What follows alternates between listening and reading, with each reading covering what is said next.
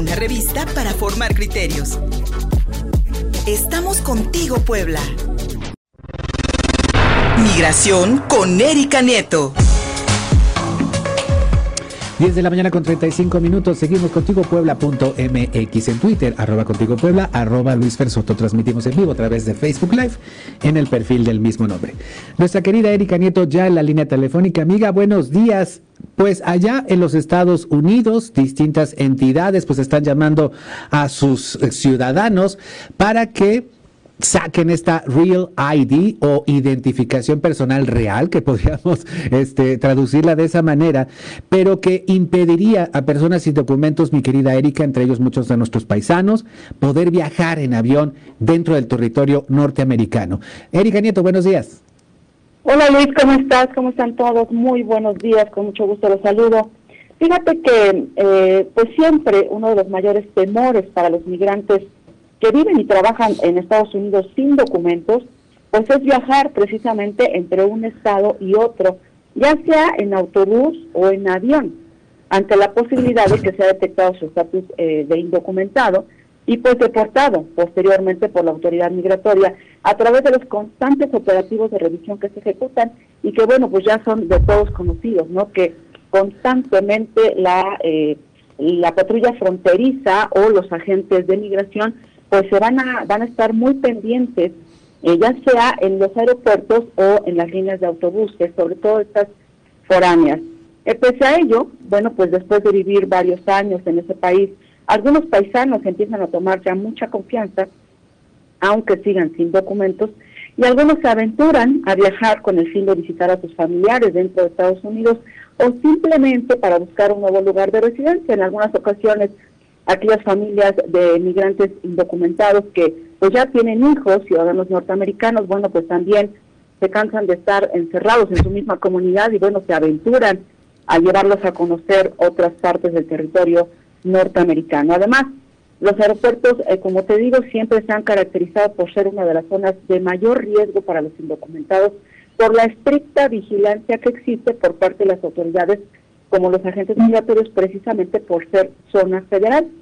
Y es que todo esto viene también desde el atentado terrorista del 11 de septiembre, que por cierto pronto cumplirá 20 años de haber timbrado básicamente a todo el mundo y que obligó a las autoridades norteamericanas a tomar medidas mucho más estrictas respecto a la presencia de personas en aeropuertos y en los vuelos domésticos eh, que no sean ciudadanos estadounidenses, pues por todo este temor que creció a partir de ese hecho. Fue así como en el 2005 los congresistas aprobaron el Real ID como una tarjeta de identificación con unos estándares de seguridad muy específicos que son solicitados en aeropuertos y en oficinas federales a lo largo de todo Estados Unidos y que expide la autoridad de cada estado en las oficinas donde otorgan las licencias de conducir. Ahí van a estar expidiendo los Real ID, es una identificación en la que se plasma eh, la legalidad o la ciudadanía del interesado en subirse a un avión o en abordar toda esta línea de autobuses interestatales como los famosos Greyhound, donde pues atraviesan estados y, donde los operativos son muy fuertes eh, anti-inmigrantes porque muchos indocumentados aprovechan estas líneas de autobuses para ir internándose en territorio norteamericano y entonces ahí eh, la patrulla eh, migratoria, bueno, pues se pone muy lista. Entonces, eh, el límite para obtener esta identificación estaba planteado en octubre próximo, pero ha sido nuevamente postergado y en esta ocasión por el gobierno de Joe Biden para mayo de 2023. Pero fíjate que aplica para todos los pasajeros mayores de 18 años, pero es como estar duplicando por parte de la autoridad norteamericana el ID que ya por sí tienen y por eso le, dicen el ID del Real ID, donde eh, es como eh, reforzar la comprobación de la ciudadanía y de la legalidad. Entonces, no los migrantes pues ya no podrán viajar, ya no podrán viajar, no podrán aventurarse a, eh, a este arriesgarse a que sean detenidos porque la, autoridad la autoridad migratoria y la autoridad norteamericana va a reforzar esa vigilancia en aeropuertos y en oficinas federales pero también en, este, en, las líneas de autobuses. Los requisitos para obtener esta tarjeta es el número de seguro social, los comprobantes de domicilio y algún documento que compruebe el estatus legal de las personas para que lo puedan este, obtener. El gobierno norteamericano aclaró que esta tarjeta no será solicitada en la apertura de cuentas bancarias y tampoco en la solicitud de apoyos gubernamentales, así que los migrantes podrán eh, obtener todavía estos beneficios que ahorita está eh, obteniendo por parte del gobierno norteamericano y también podrán abrir eh, cuentas bancarias. Ellos lo hacen a través del número ITIN o ITIN, que es con el que ellos pagan impuestos al gobierno de Estados Unidos. Y bueno, solamente aplicará cuando quieran acudir a algún aeropuerto. Muchos de ellos ya lo saben, la mayoría ya lo sabe y le tiene pánico a ingresar a un aeropuerto este, si, si no tienen el, la ciudadanía norteamericana. En algunos estados, principalmente santuarios de migrantes, está esta confusión en que eh, algunos estados santuarios de migrantes le están otorgando la licencia de conducir a los como un comprobante para ir a obtener este Real ID.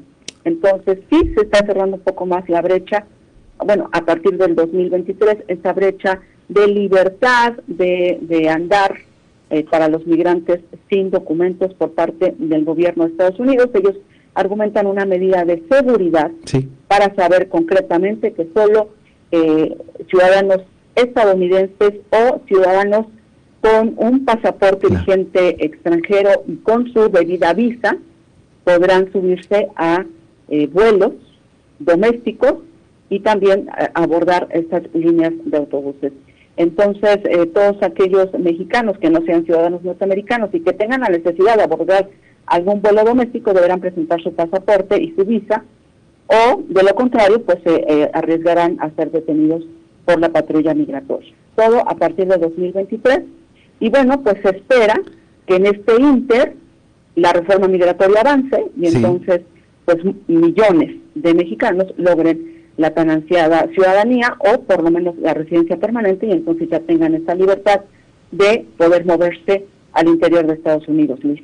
Sin duda, sin duda alguna, mi querida Erika Nieto, un mecanismo del gobierno de los Estados Unidos que eh, eh, forza a los, a los, a los inmigrantes a buscar la ciudadanía, porque restringirles la movilidad, pues sin duda alguna les perjudica a algunos, incluso buscando nuevas oportunidades laborales en otros estados.